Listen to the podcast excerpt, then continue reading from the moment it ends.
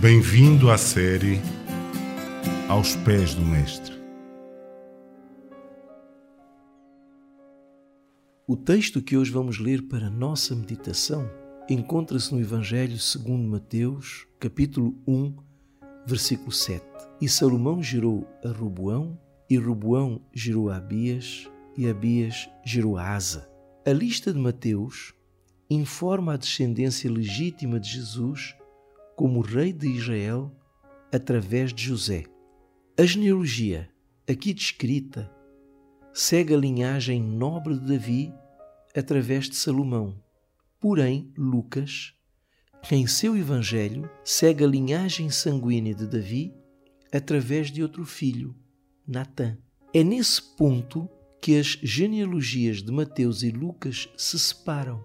Lucas rastreia os ancestrais de Maria, enquanto Mateus os ancestrais de José.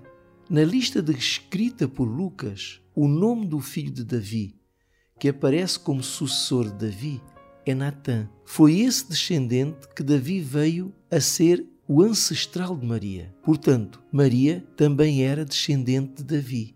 Tanto Natã, ancestral de Maria, como Salomão, ancestral de José, eram filhos de Davi.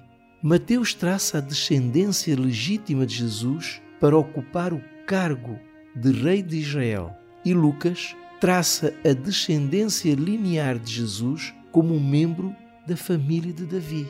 José era descendente de Davi através de Ruboão, filho de Salomão, herdeiro do trono, e por isso Jesus tinha o direito de ser rei, porque era descendente direto de Ruboão filho de Salomão, filho de Davi, todos reis legítimos.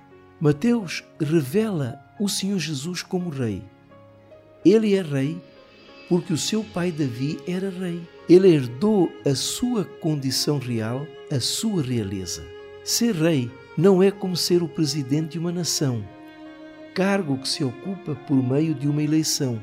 O rei já nasce rei é um cargo hereditário que passa de pai para filho. Deus levanta o rei Davi e lhe faz a promessa de um filho, que um filho se sentaria no seu trono e seria rei eternamente, e o seu reinado não teria fim. Essa promessa foi cumprida na pessoa do Senhor Jesus. Ele é o descendente de Davi, herdeiro legítimo ao trono de Davi.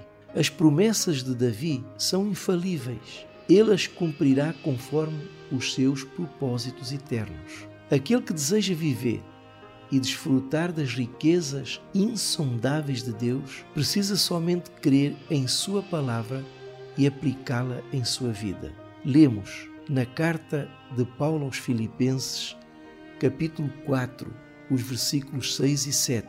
Não estejais inquietos por coisa alguma Antes as vossas petições sejam em tudo conhecidas diante de Deus pela oração e súplicas, com a ação de graças. E a paz de Deus, que excede todo o entendimento, guardará os vossos corações e os vossos sentimentos em Cristo Jesus. Que Deus o abençoe.